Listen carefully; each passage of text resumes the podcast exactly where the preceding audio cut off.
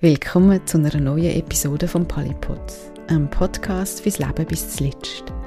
Im Polypod reden wir über Palliative Care und das Leben, das auch mit einer akuten oder chronischen, unheilbaren Erkrankung möglich ist. Dank Palliative Care.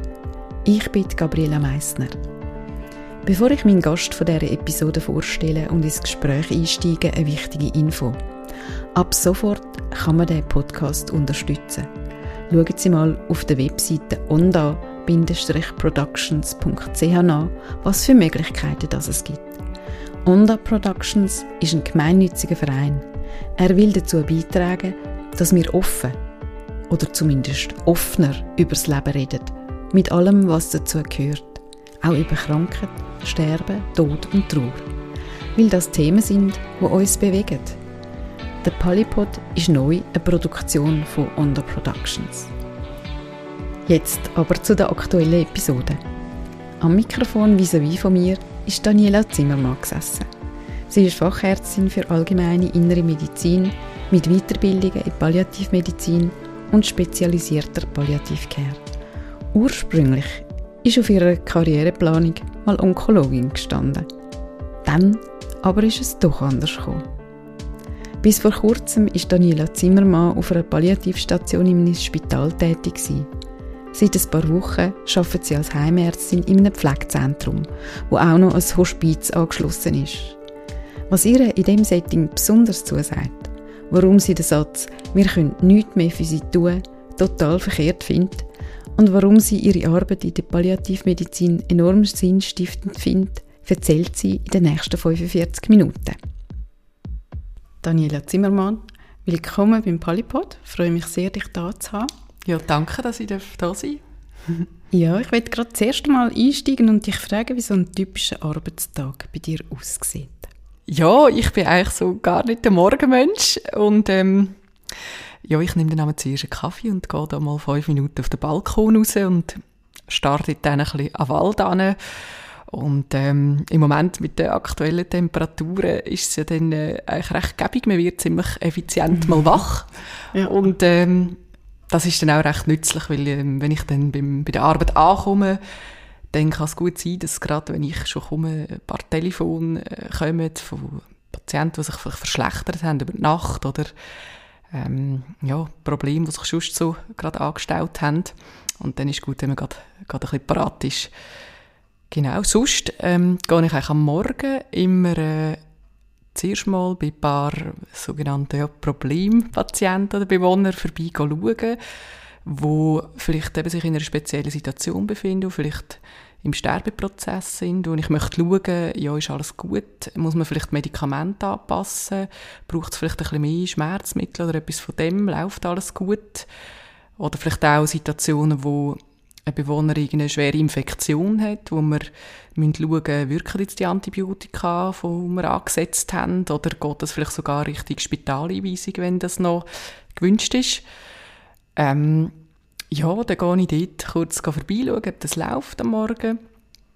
Und dann ist aber eigentlich eine reguläre Visite geplant, wo man eigentlich einmal in der Woche auf jeder Abteilung so eine Visite macht wo, dann, wo ich mit der Pflege zusammensitze und mal schaue, oder, was haben sich für Probleme angesammelt in den letzten Wochen, äh, wir die besprechen und dann natürlich auch Patienten go, go visitieren, go untersuchen, go zusammen reden und die Probleme lösen. Und da kann es da können Probleme sein, oder, von, von einem Hautausschlag über Herzschmerzen zu ja, zu irgendeinem Konflikt mit dem Zimmernachbar oder irgendwie dann auch ein gewünschtes Gespräch über Exit, wenn jemand einen ausgeprägten Sterbewunsch hat, das kann so, das kann alles sein, genau. Und dann, ja, wenn man dort durch ist, am Nachmittag sind eigentlich regulär immer so Familiengespräche eingeplant, die wir regelmäßig machen, die ganz wichtig sind, die ich auch sehr gerne mache, äh, wo man mit den Angehörigen und den Bewohnern zusammen schaut, oder, wie steht, wie ist die Situation, ähm, medizinisch, was, was haben die Angehörigen für einen Eindruck, oder? Vielleicht auch An Anliegen, Patienten selber und von der Pflege und dann, ich nutze die Gelegenheit auch immer gerne, um nochmal so ein bisschen über ähm, allgemeine Sachen reden, über die gesundheitliche Vorsorge, mhm. was ist noch gewünscht, oder? Vielleicht äh, Patientenverfügungen nochmal anschauen. Ist die noch, ja. ist die noch aktuell, mhm. oder? Oder was würde ich aus medizinischer Sicht empfehlen in dieser vielleicht neuen Situation? Genau. Und ähm, ja, dann äh, manchmal kommen dann schon wieder neue Telefone und dann geht es wieder das Problem lösen von akuten Fällen, weil irgendwie ein Patient so und so in Zimmer 470 gestürzt ist und man muss irgendeine Wunde nähen oder ja, hat es wieder eine Verschlechterung gegeben, wo man wieder muss schauen muss. Mhm. Ja, und so ist dann der Tag relativ schnell vorbei und so bleibt noch ein bisschen Administration, wie, wie eigentlich überall das hast heutzutage. Mhm. Also du weißt eigentlich gar nicht am Morgen, was genau auf dich zukommt, außer vielleicht äh, die Patienten Angehörigen-Gespräche, die ja wahrscheinlich geplant sind, oder? Ja, genau, die tun wir regulär einplanen, aber sonst äh, kann eigentlich alles passieren, mhm. genau. Mhm. Okay. Wann kommst du genau im Hospiz zum Einsatz? Gehst du dort auch äh, normal auf Visite oder wirst du dort eher gerufen, wenn es Probleme gibt? Mhm. Also wir sind ja so ein, ähm, ein Ärzteteam und im Moment bin ich primär im Pflegezentrum und aber auch vertretungsweise auch im Hospiz und dort hat es ähm, sehr gute Pflegende, die wirklich sehr erfahren sind und vieles können selber managen aber weil es halt doch sehr komplexe äh, Patienten dort haben, mit wirklich ähm, sehr hoher Symptomlast, machen wir dort schon tägliche Arztvisiten. Weil das kann durchaus ähm, äh, wirklich tägliche Anpassungen von den Medikamenten mm. brauchen. Oder? Da braucht es wirklich auch zum Teil wirklich äh, viel Know-how äh, bezüglich Schmerzeinstellung und jeden Tag halt irgendeine Änderung. Oder sogar manchmal mehrmals am Tag. Ja. Mhm, mhm.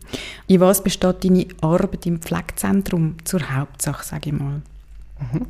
Also eigentlich ist so medizinische Grundversorgung, es ist eigentlich eine hausärztliche Tätigkeit ähm, ja, als Basis und das andere ist natürlich jetzt auch mit meinem Hintergrund, dass ich so ein bisschen die Bali-Haltung und auch versuche so ein bisschen systematisch Strukturen jetzt reinzubringen, die die Palliativcare fördern im Pflegezentrum und die hausärztliche Tätigkeit ist vielleicht ähm, nicht so eine typische hausärztliche Tätigkeit, weil es, es richtet sich ja auch ein ganz spezielles Patientengut, oder? Das sind ähm, Leute dort, die halt chronisch krank sind, polymorbid, manchmal auch eben dement sind. Dann gibt es aber auch eine andere Gruppe, das sind äh, nicht so alte Leute, das sind jüngere Leute, die halt schwere Beeinträchtigungen haben, zum Beispiel neurologisch wo halt noch, noch lang leben, oder? aber ähm, trotzdem dort im Pflegezentrum die Unterstützung brauchen. Mhm. Kannst du ein Beispiel machen? Das sind ja dann mhm. vielleicht Patientinnen mit äh, MS ja. oder ALS oder so? Ja, richtig, mhm. genau. Oder auch äh, Leute, die einfach starke neurologische Einschränkungen erfahren haben, nach, nach zum Beispiel irgendeiner Hirnhautentzündung, ähm, wo lange Phasen von der Akutmedizin und Rehabilitation hinter sich haben und trotzdem halt noch starke Einschränkungen haben und werden je nachdem auch haben wo dann halt einfach die, die Pflege brauchen und nicht können daheim betreut werden Genau. Mhm. Und dann gibt es noch eine dritte Gruppe, das sind dann die, die wirklich, also die klassischen so Palliativfälle, die wir auch haben im Pflegezentrum, das ist halt je nach, nach Triage, oder? Und auch je nach ähm, verfügbaren Plätzen, oder? Es gibt nicht so viele Hospizplätze, wo äh, Tumorpatienten am Lebensende her können und dann, dann werden sie zum Teil auch halt bei uns im, im äh, Pflegezentrum nachher behandelt. Mhm. Und ähm, das äh, eben ist je nach Verfügbarkeit von der, von der Plätze dann auch der Fall. Und ich denke, es ist halt sehr eine vulnerable Patientengruppe, die wir dort betreuen und ähm, die sind häufig so ein bisschen unter dem Radar von der Akutmedizin oder der Medizin allgemein und manchmal eben auch ein bisschen unter dem Radar von der Gesellschaft im Allgemeinen. Und mhm. ich finde, das macht die, die Leute, die halt wirklich abhängig sind von, von uns, oder, von unserer Pflege und Fürsorge, die ich finde, die haben das besonders auch verdient, oder, dass, dass man sich um sie kümmert. Und die brauchen eine spezielle Betreuung.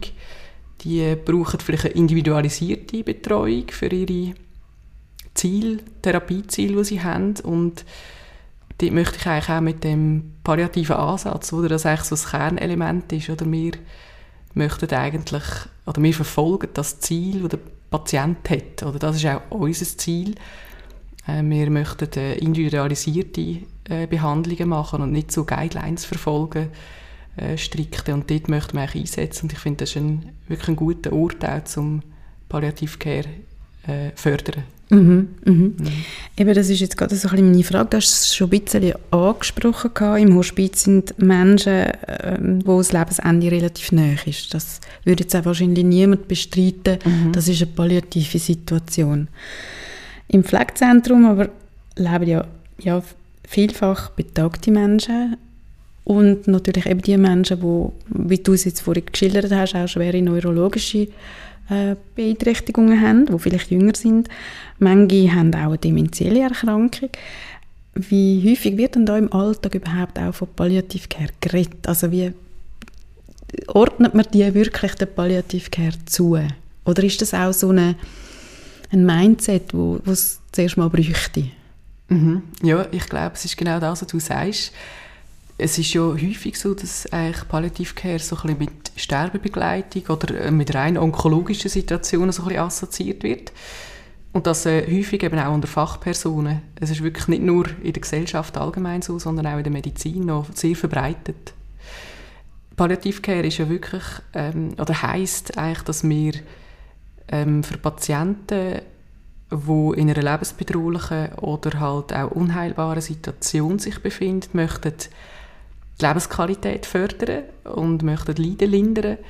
Und das nicht nur für die Patienten selber, sondern auch für ihr Umfeld, für die Angehörigen. Und das ist eigentlich etwas, wo, wo nicht nur bei einem speziellen Patientengut eben kann eingesetzt werden, sondern das wird, egal was für ein Alter die Leute haben, die Betroffenen, egal was für eine Krankheit, das kann eigentlich in so vielen Fällen oder, ähm, zutreffen. Das, können, das gibt es auch in der Kindermedizin, oder? das gibt es bei Leuten, die mitten im Leben stehen und dann aber auch eben bei, bei älteren Patienten, die eben eine Demenz haben. Das ist wirklich überall, ähm, mhm. kann man Palliativcare einbringen. Mhm. Und das gilt nicht nur für den, für den onkologischen Patienten am Lebensende. Ja. Mhm. Mhm. Ja. Du hast vorhin das Wort Therapieziel erwähnt. Was kann man dann als Palliativpatientin oder Patient für ein Therapieziel haben? Also wenn man sich in einer, in einer Situation befindet, wo, wo man weiß, oder das ist jetzt nicht mehr heilbar, ich habe vielleicht eine beschränkte Lebensdauer noch zur Verfügung, dann geht es vielleicht mehr darum, eben die Lebensqualität im Vordergrund setzen. Oder? Der hat vielleicht ähm, das Ziel, ich möchte einfach ähm, noch können an die, die Hochzeit von meinem Enkel gehen und bis dahin möchte ich äh, noch versuchen, irgendwie in einem Zustand zu bleiben, wo ich kann in einem Rollstuhl sitzen kann. Ich möchte irgendwie können keine Schmerzen haben. Das Ziel ist, wir behandeln jetzt, wir die Schmerzen so einstellen, dass der eine Stunde lang im Rollstuhl hocken und äh, das kann wirklich auch äh, mit einem, ja, auch geniessen, oder, so einen so eine Anlass noch teilzuhaben so etwas kann ein Therapieziel sein. Oder? Mhm. Ich möchte noch irgendein Ereignis erleben und bis dort möchte ich, oder ist es dann unser Ziel, äh, zu, vers zu, versuchen, oder, die, die Situation so zu gestalten, dass es auch möglich ist. Mhm. Du hast erst vor kurzem deine Stelle gewechselt. Vorher bist du auf einer Palliativstation in einem Spital tätig gewesen. Wie unterschiedlich ist denn das Setting, das du jetzt machst, zu dem, was du erlebt hast im Spital? Genau, also im Spital auf der Palliativstation, dort wird eigentlich spezialisierte Palliativcare gemacht. Das heißt eigentlich, ähm, dort sind dort hat es wenige Plätze oder, für die wirklich komplexesten Fälle von der Region, wo wirklich sehr viele Ressourcen dann auch benötigen, dass man kann ihre, ihre Symptome behandeln kann das braucht es wirklich ein hochspezialisiertes Team, ähm, Ärzte oder interprofessionell mit, mit Therapeuten, ganz verschiedener Art und der Pflege. Ähm, dort ist aber auch die, die Aufenthaltstour ist ja ein bis zwei Wochen. Also das ist ein Ort, wo man eine, eine Art Einstellung macht, so ein Patienten probiert wieder aufzupäppeln, die Situation mhm. wirklich probiert ähm, zu verbessern. Und dann geht es darum, oder ein, ein Netzwerk zu schaffen, und äh, zu schauen, oder, kann der wieder heim, müssen wir da vielleicht mit Palliativ-Spitex, wie kann man das Netzwerk noch optimieren, dass das wieder geht, eine gewisse Zeit lang daheim. Oder man sucht halt, wenn das nicht möglich ist, heim zu gehen, ähm, einen anderen Ort, wie zum Beispiel ein, ein Pflegezentrum oder ein Hospiz und schaut dann, dass die auch eine gute Anschlusslösung haben. Das ist so ein bisschen das, was im Spital passiert. Und im Gegensatz eben im, im Pflegezentrum, oder, ist es mehr so die, die allgemeine Palliativmedizin, ähm, wo du auch kannst als Hausarzt machen mhm. Da geht es mehr um, um, die Haltung, oder, um das zu erkennen, um die ähm, Situationen wirklich individualisiert anzuschauen und, und ähm, zu behandeln. wir arbeiten im Pflegezentrum natürlich auch mit viel weniger Ressourcen, muss man sagen, oder? Wir haben natürlich auch die, die weniger komplexen Patienten. Und eben, es ist eine Langzeitlösung, oder? Es ist ein Ort, wo Patienten nachher auch können bleiben können, mhm. ja, bis zum Teil auch, äh, bis sie versterben auch. Mhm. Mhm. Wenn wir mal ein paar Schritte weiter zurückgehen in deiner beruflichen Laufbahn, dann bist du auch mal noch auf einer onkologischen Station tätig gewesen. Da geht es ja in erster Linie darum, Leben zu retten und die bestmögliche Therapie zu finden. Hoffnung machen auf Überleben, Lebensverlängerung oder Heilung. Ähm, jetzt machst du ja, ja, das Gegenteil ist jetzt vielleicht das falsche Wort, aber jetzt machst du ja eigentlich etwas, wo wie nicht mehr auf Lebensrettung ähm, ausgerichtet ist. Warum hast du diesen Weg gesucht? Ist das nicht ähm, viel spektakulärere Ziel, Leben zu retten? ja, also es hat natürlich schon etwas, ja. Also es ist schon toll, wenn man kann mit einer Therapie äh, eine Art das Leben retten oder wirklich ähm, dem Patienten äh, noch viel Lebenszeit geben, oder?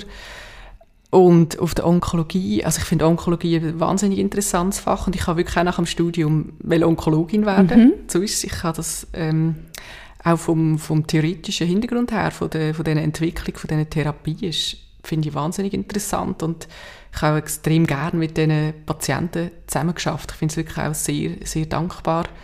Also ich finde es wirklich, und auch, ich finde es beeindruckend, oder, was, was, die, was die machen. Und ich glaube, auf der Onkologie finde ich es ähm, ganz wichtig auch zu unterscheiden, oder, in welcher Krankheitsphase ist so ein Mensch. Ist das wirklich eine heilbare Situation? Und, oder, wenn, man den, äh, wenn zum Beispiel ein Tumor operiert worden ist und dann geht es darum, kann man mit einer Chemotherapie wirklich das Risiko noch, noch relevant minimieren, dass es zu einem Rückfall kommt, oder? Und in so einer Situation musst du einfach alles machen, oder? Musst du, musst du einfach die, die Chemotherapie gemäß Guidelines durchziehen, oder? Und auch wenn dann der Patient halt auch darunter leidet und vielleicht ein paar Wochen am Körbel ist und ja, mhm. es geht ihm schlecht, aber das nimmt man in Kauf, weil halt wirklich das Ziel ist Heilung, oder? Und das ist natürlich je nach Lebensphase, der Patient drin ist, äh, äh, ja, enorm äh, ein Unterschied, oder? Ja. Und dann gibt es eben die, die Phase, wo, wo halt äh, eine unheilbare Situation vorliegt und in dieser Situation ist dann wirklich, finde ich, einfach die große Kunst, einfach die gute Mischung zu finden zwischen lebensverlängernden Therapien anzuwenden, aber irgendwo auch die Lebensqualität wirklich zu erhalten. Und das ist manchmal der Punkt, wo, wo vielleicht häufig auch noch könnte verpasst werden und wo ich dann jetzt auch so ein von der anderen Seite gesehen habe, oder? Von der Palliativ-Care-Seite wo dann die Leute wie am Ende vom Leben stehen und wie bereuen, dass sie die letzte, Phase in ihrem Leben wie nicht haben können nutzen, um sich so in Würde verabschieden, dass sie noch hätten wollen, vielleicht ja, ähm, sich von Leuten verabschieden, mhm. vielleicht noch Konflikt lösen, irgendeine Versöhnung ist noch angestanden, ja, allgemein Sachen zu regeln oder das Vermächtnis zu machen, wo sie wie am Schluss wie keine Energie mehr übrig haben, oder? Und wie zu wenig Energie und Kraft und Zeit mhm. bleibt. Und das sind dann schon Situationen, wo man denkt, das wäre wär anders wahrscheinlich besser gewesen. Aber es ist natürlich immer schwierig, eben den Zeitpunkt irgendwie wirklich zu erfassen. Und das hat sicher viele Gründe, oder? Es ist natürlich mhm. auch mhm. immer äh, extrem schwierig, etwas abzusetzen in der Medizin, wie etwas ähm, etwas zu machen. Äh, aufzuhören ist immer äh, viel schwieriger, wie, wie aktiv irgendetwas anzubieten und etwas zu machen. Ja.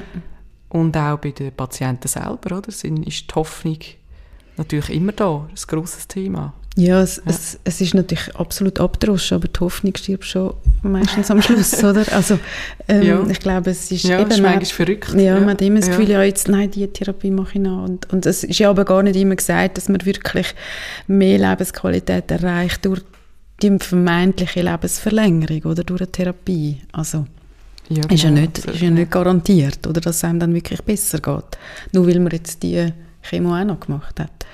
Mhm. Ja, ich glaube, da gibt es wirklich halt grosse Unterschiede von der, der Krankensituation und es kann gut sein, oder ein junger Mensch mit, äh, mit einem Tumor, der gut auf Therapie anspricht, wo, wo, ähm, wo auch gutes Weg ist, guten Zustand hat, der kann vielleicht wirklich noch mehrere Jahre auch mit einer, mit einer Therapie nachher gewinnen. Das darf man schon auch nicht vernachlässigen. Mhm. Aber ich glaube, das, was ich ähm, jetzt viel gesehen habe, geht halt schon manchmal auch in die andere Richtung.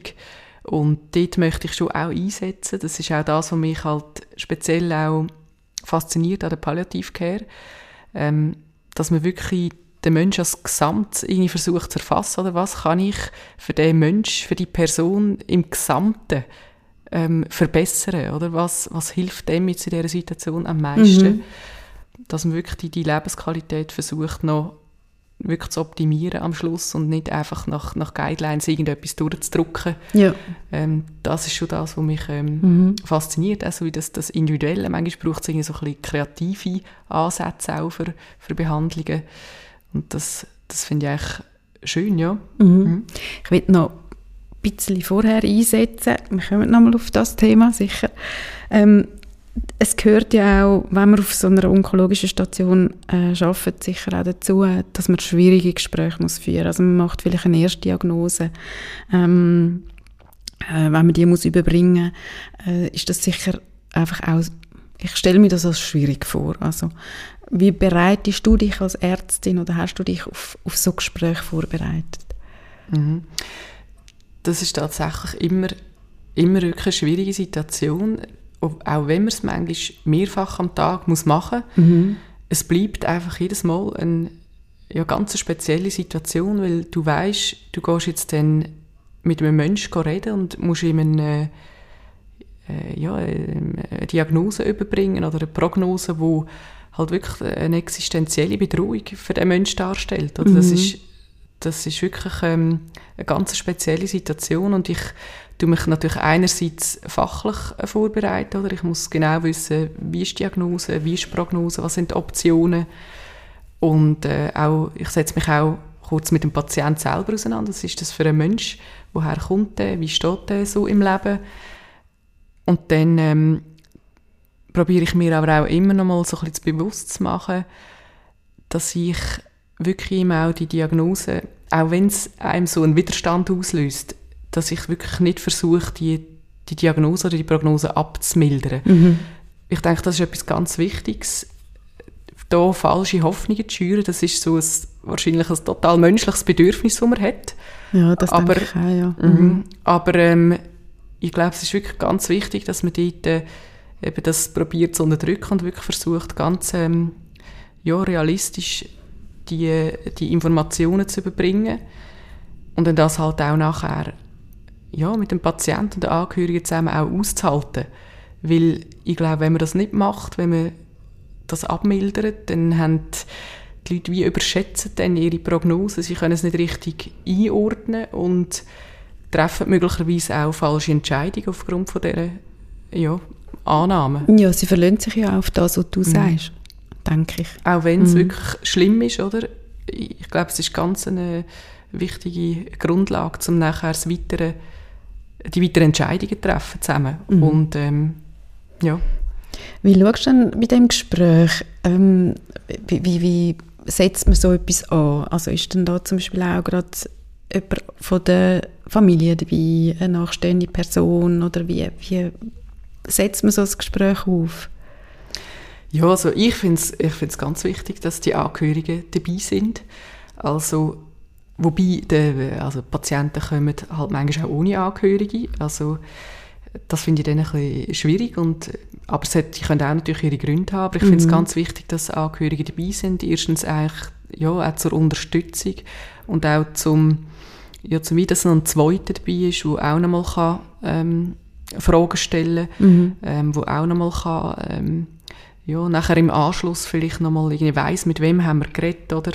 Ähm, ich finde es ganz wichtig, oder die Angehörigen dort einzubinden. Ja, die Person lust ja vielleicht auch ganz anders zu, also hört andere Sachen als jetzt Patientin ja, oder Patient. Ja, genau. Oder man weiß ja auch, dass in so einer Extremsituation die Betroffenen eigentlich nur einen ganz kleinen Teil von dem, was du sagst, können, auf, ja, können aufnehmen oder aufgrund von dieser psychischen Ausnahmesituation, wo sie sich ganz klar dort drin befinden. Mhm. Ja. Übt man so etwas im Studium? Ja, also ja, tatsächlich, es gibt, ähm, es gibt so Kurse, oder, wo man muss belegen, wo man das übt, so mhm. in, äh, in Rollenspiel auch und es wird sogar zum Teil geprüft, was kann mhm. ein bisschen awkward Situationen mhm. äh, ergeben, aber es ist nicht schlecht, oder, wenn ja, dass man so eine Art, ähm, so ein paar Leitfäden hat, wo man sich vielleicht daran, kann daran halten kann, wenn man so gar nicht weiter weiss oder wenn man nicht so geübt ist. ist also ich finde es schon gut, dass man ja. sich damit auseinandersetzt. Ja aber ich glaube, es gibt, es gibt halt einfach auch Leute, die können das vielleicht naturgemäß irgendwie, äh, ja, haben das vielleicht mehr im Gefühl als andere und mhm. das ist, glaube ich, ganz normal. Mhm. Ja. Mhm. Man kann es ja vermutlich nicht verallgemeinern, aber ich denke, wir haben vorher gesehen, es ist ein bisschen eine Gratwanderung, wie lange macht man noch Therapien, also wirklich, ich sage jetzt Chemotherapien oder Bestrahlungen und so und wenn ja, geht es vielleicht wirklich Richtung Palliativcare, aber es nimmt mich jetzt gleich Wunder, wie häufig wird dann auf einer onkologischen Station über das Sterben wirklich geredet mit den Patientinnen und Patienten. ja, im Fall, also ich muss wirklich ganz ehrlich sagen, und das ist jetzt vielleicht, also vielleicht auch nur ein persönlicher Eindruck und meine Erinnerung, dass es einfach viel zu wenig gemacht wird. Und zwar nicht nur auf der Onkologie, in der Medizin im Allgemeinen. Ich meine, das aussprechen, sterben, ist einfach, es ist einfach brutal und es ist so definitiv und es ist, ja, es ist einfach auch eine Art äh, eine Niederlage in der Medizin, mhm. oder? Es ist, ja, ich glaube, es ist eine Art auch, auch menschlich, wir Ärzte sind ja auch Menschen und es ist irgendwie, wie wir vorher gesagt haben, es ist eine Art ein Widerstand in dir, innen, die, die wirklich schlimmen ja, Informationen müssen zu überbringen. Ähm, und ja, ich glaube, das, das, das ist eine Art menschlich, aber ich glaube, es ist auch unsere Aufgabe, dass wir über das hinwegkommen, dass wir das zusammen mit den Patienten irgendwie müssen halt aushalten und und ich finde es eine ganz wichtige Sache, weil wenn du es eben nicht machst, das Wort ins Maul nehmen, oder? Dann nachher ja, dann, dann äh, führt es zu Situationen, wo man so Formulierungen nachher wählt, wo das Ganze wie abmildern oder eben falsche Hoffnungen mhm. entstehen lassen. Und ich glaube, das hilft der Situation und dem Patienten selber einfach nicht. Ja. Mhm. Was hat dich dann letztendlich in Palliativmedizin gezogen? Ja, also ich bin ja noch in einer Hausarztpraxis dann, äh, tätig gewesen. Das hat mir einfach mega gut gefallen, so die also das breite medizinische und auch, dass man so mit weniger Ressourcen ja irgendwie probiert, das Beste rauszuholen. Das hat mir eigentlich sehr gut gefallen und dass man wirklich auch so ein bisschen individualisierte Medizin machen auf, auf, auf etwas, der Mensch äh, im Zentrum eigentlich ist. Und ich habe einfach dort auch so gemerkt, ich arbeite sehr gerne mit wirklich chronisch kranken Leuten zusammen oder auch eben Leuten am Lebensende. Das interessiert mich einfach. Es ist so ein bisschen der andere Teil von der Hausarztmedizin, so ein bisschen der Lifestyle Teil oder der Haarausfall, Eisenmangel, ist jetzt weniger das, was mich, mich wirklich gerne damit auseinandersetze. Und ähm, ich bin ja mal ein paar Monate noch in Togo gewesen, in Afrika, mhm. zu der Zeit, äh, wo ich die Ausbildung gemacht habe, ähm, auch auf der Onkologie dort. Und ähm, es ist ja so, dass dort in diesem kleinen Peripheriespital hast du eigentlich nicht einmal ein EKG, weil es ist wie keine Option, einen Herzinfarkt zu behandeln. Und wenn man das einfach so ein bisschen sieht, oder, wie sind die Möglichkeiten, ja, es muss nicht einmal zu Afrika sein, es kann auch nur ein paar wenige Grenzen weiter sein als äh, ja, von der Schweiz weg, oder? Dann hast du, ist es gerade völlig absurd, was wir da in unserer Medizin zum Teil machen, oder? Gerade wenn man sieht, dass äh, ja, im letzten Lebensjahr von einem Patienten einfach das meiste Geld ausgegeben wird für die medizinische Versorgung und man ja eigentlich auch weiß, dass je mehr aggressive Therapien am Lebensende gemacht werden, dass dann also die Lebensqualität in dem Sinne nicht steigt mit der ja, Menge von diesen Therapien, dann muss man sich, ja, dann habe ich mir schon ab und zu auch die Sinnfrage gestellt, oder? Wie gehen wir da um mit den Ressourcen, die wir haben, glücklicherweise. Mhm. Und ähm, ja, es ist wirklich manchmal auch die Sinnfrage gewesen, wo, wo ich jetzt zum Beispiel auf der Onkologie mir mit der Zeit immer mehr auch gestellt habe und wo mich dann auch immer wieder so ein bisschen an die Basis gezogen haben, oder? Und ich glaube, ähm, jetzt so in dieser allgemeinen Palliativcare, die ich jetzt gerade so in einem Pflegezentrum machen kann, da, äh, da sehe ich schon halt wirklich einfach sehr viel Sinnhaftes dabei. Und das gefällt mir und das interessiert mich. Mhm. Und ich glaube, dort kann ich wirklich ja, meine Energien einsetzen. Mhm. Ein wichtiger Punkt in der Palliative Care sind, äh, ist ja der Einbezug der Angehörigen. Wie und was erlebst du jetzt da dabei in diesen verschiedenen Settings? Also vielleicht wirklich, du darfst auch gerne zurückschauen auf deine früheren Tätigkeiten. Ähm, wie machst du es jetzt? Wie hast du es früher gemacht? Oder wie hat man es auch früher gemacht in deinen anderen Tätigkeiten? Ja, also ähm, ich finde, dass die Angehörigen sind ja ein, wirklich ein, ein essentieller Teil und sind eigentlich äh, also mit dem Patienten zusammen Einheit. Du kannst das wie gar nicht trennen. Also wenn du jetzt eine Situation hast, wo jemand ähm, unheilbar krank ist, dann ist wie der, der Partner oder der nächste Angehörige, der ist so mit einbezogen in die Gesamtsituation. Du kannst das nicht trennen. Oder? Und ich glaube, es ist deswegen auch ganz wichtig, dass man die von Anfang her ähm, mit ins Boot holt und dass man die Gespräche zusammen plant. Ja, man, man, man sieht ja manchmal auch, dass, dass die Angehörigen manchmal fast, fast mehr leiden. Oder mhm. gleich viel, wie, mhm. wie der Patient selber. Ich meine, die sind so einer extremen, auch so einer Doppelrolle. Die sind betroffen, ja. Einerseits, und die sind aber auch Pflegende. Also die sind die kümmern sich wie in einem 100%-Job irgendwie um den, den schwerkranken Mensch. Das ist extrem herausfordernd. Aber gleichzeitig mit der selber betroffen sein und müssen zurechtkommen, auch mit den eigenen Einschränkungen, genau. die sie ja. haben. Also, mhm. ich finde das wirklich, äh, ja, das, das darf man eigentlich nicht vernachlässigen.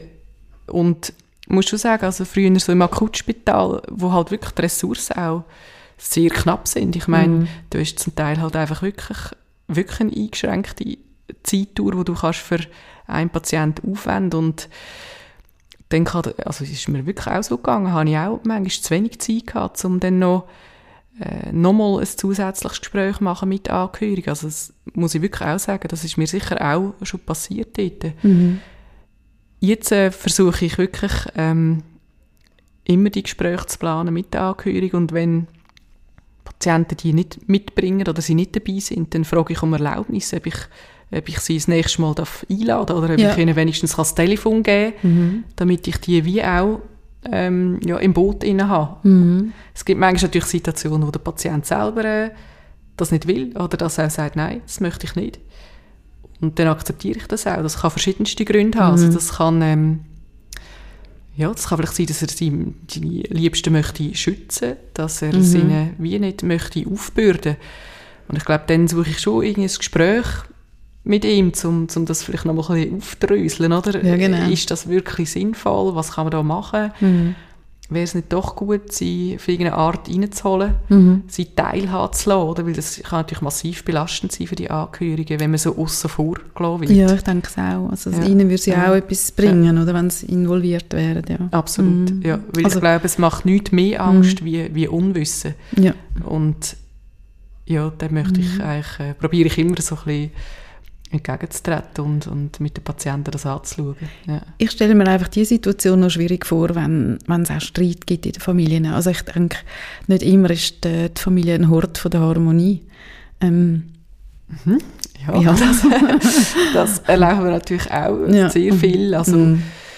Ja, da kommt mir die, gerade die Situation in den Sinn, wo wir mal eine junge Patientin auf der Palliativstation hatten, wo zum Beispiel die Eltern ähm, geschieden und wirklich äh, in einem Konflikt sind und es ist wirklich so gewesen, dass die, der Vater an einem ganz anderen Ort gestanden ist, völlig andere Einstellung hatte als die Mutter. Das heißt zum Teil wirklich zu Konflikt vor dem Patienten gekommen. Das ist ganz schwierig. Ähm, und das braucht wirklich extrem viel zeitaufwendige Gespräche, um da irgendeinen Weg zu finden mhm. äh, zusammen. Und ähm, ja, mit, de, mit dieser Harmonie ist sowieso nicht, äh, also, es, also es gibt ganz viele Situationen, die nicht harmonisch laufen. Das sind ja, also manchmal äh, kommt mir auch, also, oder uns Ärzte kommen auch extreme, ja, wie soll ich sagen, Anschuldigungen mhm. kommen da manchmal auch mhm. entgegen. Also, oder, oder eine Wut. Und Ja. das, ist, das ist etwas, wo ich früher äh, total auch Mühe hatte, damit umzugehen, Mhm. weil ich, ich möchte mich ja möglichst gut um die kümmern und wenn dann so eine Reaktion kommt von Angehörigen oder von Patienten, ist es noch schwierig, damit umzugehen. Mhm. Ja.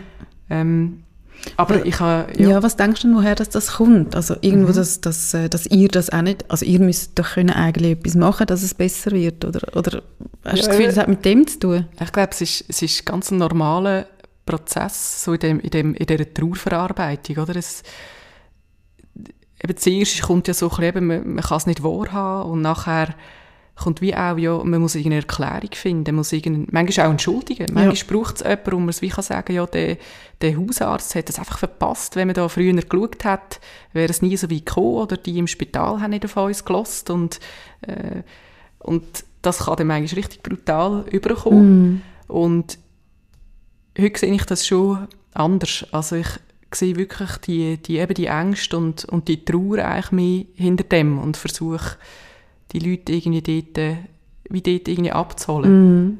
Ja. Genau, das ist das eine. Familien sind nicht immer so ein Hort von der Harmonie. Das andere ist aber auch nicht mit allen Patientinnen und Patienten und oder ihren Familien kann man über Sterben reden. Auch wenn Ja. Mhm. sie zum Beispiel im Hospiz sind oder es ist klar, eigentlich der Tumor oder was auch immer das dann ist, ist nicht heilbar, oder? Und doch kann man nicht darüber reden. Mhm. Ja, da gibt es wirklich auch, also einerseits verschiedene Typen von Menschen und andererseits ist natürlich auch kulturell, gibt es da wirklich ganz grosse Unterschiede, wie man mit dem umgeht und vielleicht zum Ersten, ich glaube eben so das Charakterliche auch, es gibt wirklich Leute, die, ich glaube, denen, mit denen redet man einmal drüber und nachher ist es ihnen wie einfach lieber, wenn sie, wenn sie nicht mehr das jeden Tag wieder vornehmen, und, sondern wie, dass sie können ihr Leben, wie, wie sie es halt wollen, selbstbestimmt leben und, und fahren irgendwie besser mit dem. Und ähm, es gibt manchmal komische Situationen dann, so die, die Situationen, wo, wo, eben, wo du weißt und auch der Patient weiß, er lebt vielleicht noch ein paar wenige Monate, wenn überhaupt, und der organisiert sich irgendwelche Backkleider für den nächsten Sommer oder so, Ja. wo man dann irgendwie, wo ich dann früher gedacht hätte, das, das kann doch nicht sein und da muss man doch irgendwie schauen, dass der das versteht. Ähm, und heutzutage sehe ich es so, eben, das ist eine Art, wie ein, ein Umgehen mit dieser Situation. Du musst wie eine Art mit einem Bein im Leben bleiben, um können mit dem zu rankommen. Ich- Man nennt das auch die Double Awareness, also das doppelte Bewusstsein von, ich meine, diesen Leuten ist das schon bewusst, dass ihr Leben jetzt endlich ist, auf relativ kurze Zeit, aber die, die müssen ja gleich in dieser Zeit noch, noch können leben Mhm.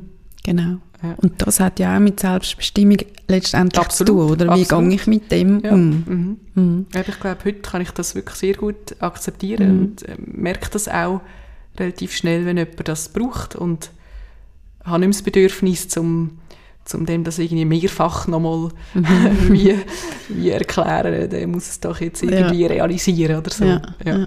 Genau, und das andere ist der kulturelle Hintergrund, wo vielleicht das einfach auch verunmöglicht, dass man, über das, Ja. dass man das so anspricht oder ausspricht. Ja. Mhm. Ja, dort, das ist ganz eine häufige Situation auch im Spital also, oder auf der Palliativstation gewesen, wo, wo halt einfach äh, die Angehörigen kommen und sagen eben, du, wir dürfen das, die Diagnose oder Prognose darf im Patient nicht kommuniziert werden. Das ist natürlich ganz eine schwierige Situation, vor allem wenn es darum geht, irgendeine Entscheidung äh, für oder gegen eine Therapie zu fällen, weil für das muss ja der Patient ja, muss ihm ja bewusst sein, oder muss er ja die, ja, muss er ja die Krankheit kennen, muss, muss wissen, was sind meine Optionen, was ist meine Prognose, wenn ich es mache, wenn ich es nicht mache. Und das ist, das verunmöglicht sich ja dann fast, oder die, so ein Gespräch zu führen. Und ich glaube, dort fährt man am besten, wenn man mit den Angehörigen einfach ähm, das bespricht und, und versucht, irgendeine Lösung zu finden. Ja. Stichwort Teamarbeit. Interprofessionelle Teams sind ein weiteres Kernelement von der Palliative Care. Mein letzter Gast, äh, Palliative Care-Expertin Nelly Simon, hat das zwar bestätigt so, hat aber auch gesagt, das sei eine Hürde, weil man muss ja herausfinden, ob man wirklich vom gleichen redet und die gleiche Sprache redet. Also das gleiche Verständnis hat, zum Beispiel von einem Begriff oder von einer Situation. Wie erlebst du das in deinem Alltag? Wie schwierig ist das auch eben in der interprofessionellen Zusammenarbeit? Ja, also ähm, ich habe das wirklich das erste Mal auf dieser Palliativstation wirklich so interprofessionell wirklich so geschafft, dass ich habe, ich glaube vorher in den Spitälern, ich glaube keinen einzigen Namen von irgendeinem Physiotherapeut kennt mhm. und dort haben wir einfach wirklich so eng zusammen geschafft, dass man sich wirklich gut kennt hat und ähm, ich glaube, das ist auch wirklich der Schlüssel dazu, dass es dann auch gut läuft, oder? Also wir haben wirklich regelmäßig halt Teambesprechungen gehabt mit allen Therapeuten, Pflegärzten, ähm, wo man sich irgendwie auch bei der Akutmedizin wirklich so gar nicht gewöhnt ist und zuerst so denkt, ja, ist das jetzt wirklich so, äh, können wir da wirklich so viel weiter? Ähm, aber es ist wirklich, es ist wirklich total wichtig, wie du sagst, um irgendwie die gleiche, die, die gleiche ja, dass alle am gleichen Strang ziehen, oder? Dass man vom Gleichen redet. Und das ist ganz wichtig nachher für die Patienten, weil es ist, es, ja, es gibt nichts Schlimmeres, wenn einer von dem redet und der andere von diesem. Das tut total die Leute verunsichern. Mhm. Also, und ich glaube, dort ist einfach wirklich der Schlüssel, dass man ähm, zusammen genug sich Zeit nimmt und wirklich ähm, die, die Situationen der Patienten bespricht, dass wirklich alle vom Gleichen umgehen, also ausgehen, meine ich, und ja, dass man eben auch eine gleiche Sprache kann finden Und das braucht halt Zeit. Und ähm, das braucht ja auch ein gewisses Verständnis füreinander. Und, ähm, aber wenn man es mal so erlebt hat, ich glaube, das macht wirklich auch viel Spaß und das hat mega viel Potenzial, ähm, zueinander ja, auch weiterhelfen und, und weiterkommen mit der Gesamtsituation von, von einem Patienten. Mhm. Und ich glaube, jetzt äh, bin natürlich wieder völlig in einem anderen Setting, wo das äh, ja, auch die Zeit und, und, und alles äh, wieder weniger vorhanden ist. Mhm. Und ich mhm. glaube, das ist sicher ein Punkt, wo ich auch dort möchte ja, mehr, mehr ähm, ja, einführen, Art, oder? dass man wirklich mehr auch mit Therapeuten und Pflege zusammen kann äh, ja, Situationen von Patienten besprechen, weil sonst kann es eben tatsächlich so sein, dass es zu einer Hürde wird, wenn, wenn die eine in die Richtung und die andere in die andere Richtung mhm. arbeiten. Genau. Und ich denke, dass Therapeuten, Therapeutinnen, Pflege ja wie auch alle wie eine andere Sicht können einbringen können. Oder die erleben ja die Patienten in einem anderen Umfeld. Mit einem Physiotherapeuten ist ein, ein Patient ja vielleicht ganz anders als mit der Ärztin. Weil, ja. Oder? Ist vielleicht auch, ja, hat man vielleicht wie ja. auch, uh, das ist die Ärztin, oder? Und, und also sagt man dann vielleicht wie weniger, oder? Ja, und ich sage dir, das ist manchmal total erstaunlich, was man da manchmal alles Wertvolles erfährt via die Therapeuten. Das Aha. ist also verrückt, oder? Auch der Patient äh, oder Patientin, die, die äh, eben sich manchmal so wirklich im besten Licht vor einem Arzt präsentieren oder die nehmen sich total zusammen oder würden sich auch, gewisse wollen sich auch nicht beklagen. Das ist, sind manchmal auch so ein ältere Generationen, wo man das häufig beobachtet. Und ähm, eben, dann ist es manchmal wirklich ganz erstaunlich, was da noch so vorkommt und was die, was die für Informationen gewinnen von den Patienten. Das ist natürlich mega wertvoll. Mhm. Kann ich mir auch so vorstellen, ja. Wir können nichts mehr für sie tun. Das ist ein Satz, den du auch nicht gerne hörst, habe ich mhm. im Vorgespräch ja, festgestellt. Ja. Was sagst denn du dazu, so eben, ja, wir machen jetzt nur noch Symptomlinderung. Das wird so abgemindert, finde ich. Ich finde, das ist ja ganz viel, was man nachher machen kann. Also wie, wie siehst du das, wie beurteilst du das? Ja, also ich finde immer, ähm, nichts mehr oder nur noch sind natürlich so Formulierungen, die natürlich psychologisch äh, sehr ungünstig sind. Also ich versuche ich auch zu vermeiden. Eben. Also klar, wenn jetzt natürlich kommt auf Setting drauf an, also wenn jetzt ein Patient äh, im Sterben liegt und wirklich einen ausgeprägten Sterbewunsch hat, äh, dann, dann ist er einfach froh und es erleichtert, wenn man sagt, ja, wir, wir machen wirklich nur noch das, was ihnen gut tut und mhm. die Symptome dann kann das vielleicht mal stimmen, oder? Aber wenn jetzt einer aus dem Akutspital kommt, wo gerade irgendein Therapieabbruch entschieden ist vielleicht noch irgendwie eben mit im Leben steht und jetzt eine ganz neue Situation ist, dann, dann ist es natürlich ganz wichtig, dass man das so formuliert, ja, und es ist auch so, oder? Dass, dass wir einfach wirklich das machen, was man machen kann und das ist, das ist viel. ähm, dass man wirklich auf die Sachen fokussiert, oder? dass man sagt, wir tun eben die, die Schmerzen kann man so und so behandeln, dass man konkret sagt, was kann man machen. Und ähm, ja, die Gespräche sind natürlich auch eingebettet in, einer, äh, in einem Gesamtkonzept, ähm, wo du ja über, über äh, lebensverlängerende Massnahmen redest, wo, wo auch, finde ich, ganz wichtig ist, dass man zwar klar sagt, was im Patient nicht mehr wird weiterhelfen oder was man, was man nicht macht. Das muss der Patient auch wissen. Dass man zum Beispiel aus ärztlicher Sicht den Patient nicht mehr wird wiederbeleben in einer gewissen Situation. Ähm, da haben wir ja auch unsere ethischen Vorgaben, dass wir einem Patienten nicht schaden dürfen. Ja. Und je nach Situation, wo der Patient drin ist, oder wie geschwächt er ist, wie, mhm. ja, wie fortgeschritten ein Tumorleiden zum Beispiel ist, würde ich meinem Patienten ganz klar schaden, wenn ich würde eine Wiederbelebung starten würde. Ja. Das, das, äh, das, das darf ich nicht, oder? Und dort ist aber dann eben auch ganz klar, dass man das kommuniziert, aber nachher eben wirklich darauf eingeht, was können wir machen für sie jetzt. Und das, mhm. ich versuche wirklich auch das Vertrauen nachher aufzubauen und äh, zu sagen, wir werden für sie gut schauen da und wir werden jeden Tag wieder schauen, oder was können wir verbessern und, und mhm. das Beste für sie in ihrer Situation machen. Mhm. Genau, es ist ja nicht so, dass man das einmal festlegt und dann bleibt es dabei, sondern ja, genau, ihr ja. schaut ja wirklich eben mhm. Tag für mhm. Tag, was ist jetzt gerade die Situation und was braucht es, oder? Genau, mhm. ja. Ich zitiere mal noch einen der Grundsätze von Palliativ CH. Palliativ Care bejaht das Leben und erkennt Sterben als normalen Prozess an. Du bist häufig mit dem Sterben von Patientinnen und Patienten konfrontiert. Wie sterben die Menschen im Hospiz oder im Pflegezentrum? Ja, das ist natürlich sehr individuell. also, es gibt äh, ja, ganz verschiedene Art und Weisen vom Sterben. Also, da kann einer, oder? Ich meine, wo, wo irgendwie vielleicht 80 ist, plötzlich ähm, an einem akuten Herzversagen sterben, plötzlich aus dem ja, aus dem Nichts raus, oder? im stabilen Zustand raus. Das ist etwas, was sich viele natürlich wünschen. Mhm. Und natürlich lange nicht alle, alle so werden erleben. Und dann gibt es die, die, die einfach immer schwächer werden, immer weniger können, ähm, am Leben teilhaben und am Schluss ähm, ja, dann, dann äh, einschlafen. Manchmal braucht es mehr Unterstützung medizinisch, manchmal weniger. Und dann gibt es natürlich die, die wo wirklich viel Beschwerden haben oder grosse Symptomlast, wie wir sagen, und wo dann auch wirklich viel und, und auch spezialisierte ja, Unterstützung brauchen, medizinisch, wo, wo wirklich manchmal auch nicht einfach ist und mhm. wo manchmal auch das Ziel von einer völligen Beschwerdefreiheit auch nicht möglich ist, wo mhm. man einfach, wo es wirklich darum geht, ums, ums Leiden zu lindern, aber wo man vielleicht halt nicht komplett beschwerdefrei mhm kann, äh, oder Beschwerdefreiheit kann erlangen. Ja. Genau, also ihr könnt das Sterben auch nicht komplett ähm, beschwerdelos machen. Ja, oder? ich glaube, das, mhm. das kann man nicht so ähm, mhm. idealisieren. Ja, genau. Mhm. Ja. Mhm. Was hat denn die ständige Präsenz vom Sterben für einen Einfluss auf deine eigene Endlichkeit?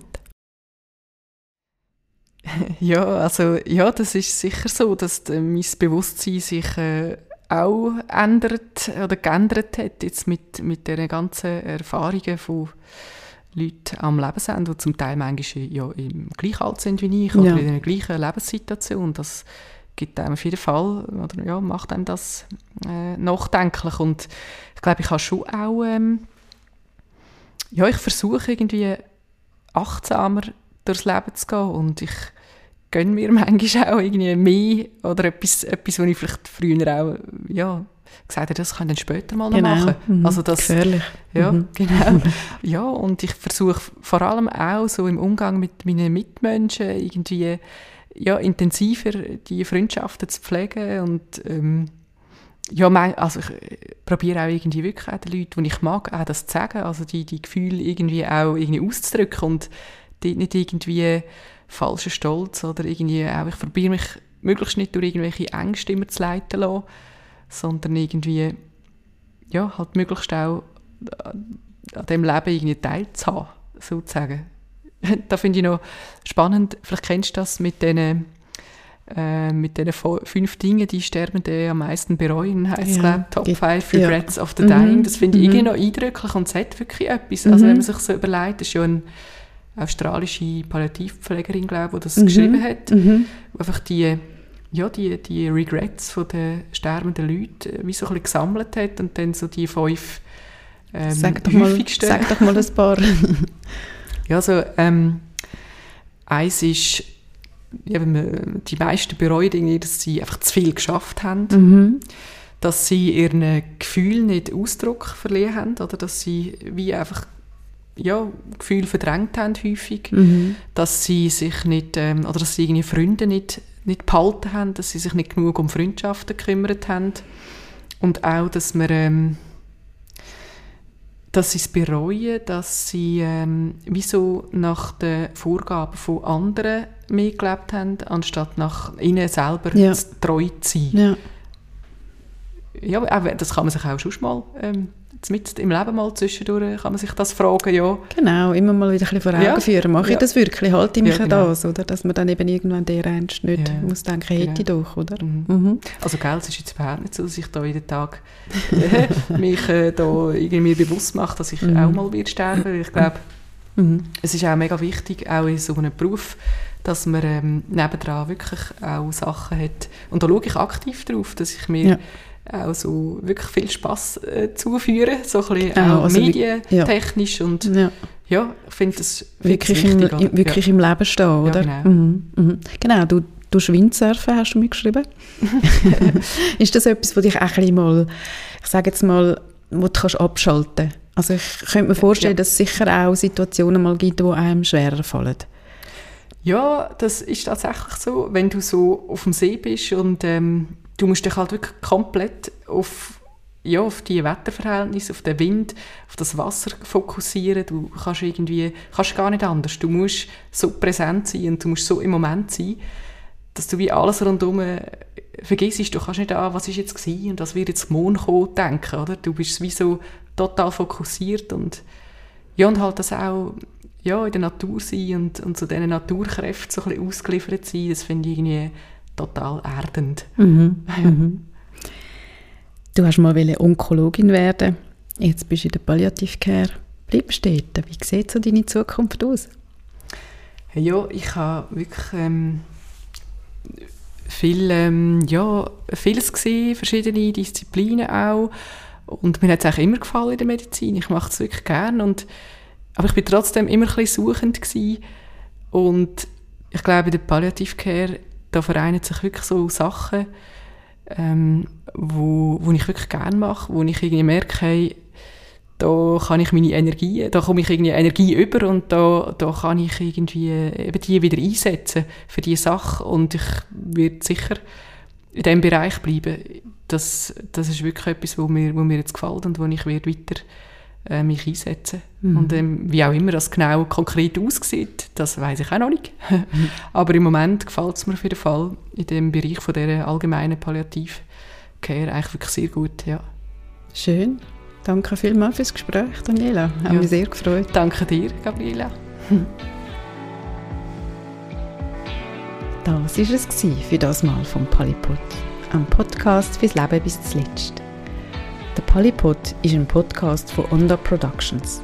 In den Show Notes findet Sie den Link zu der Webseite von Onda Productions und auch den vom Polypod, zum ein bisschen schneiden oder sich für den Newsletter eintragen zum Beispiel. Übrigens, der Polypod pausiert im Januar. Die nächste Folge kommt Mitte Februar raus. Bis dann wünsche ich Ihnen eine gute Zeit mit viel Lebensqualität. Das Leben leben und nicht aufschieben auf später, wie das Daniela Zimmermann auch gesagt hat. Genau das meine ich mit meinem jeweiligen Abschiedssatz «Leben Sie gut». Weil das Leben geht bis zum letzten Schnuff.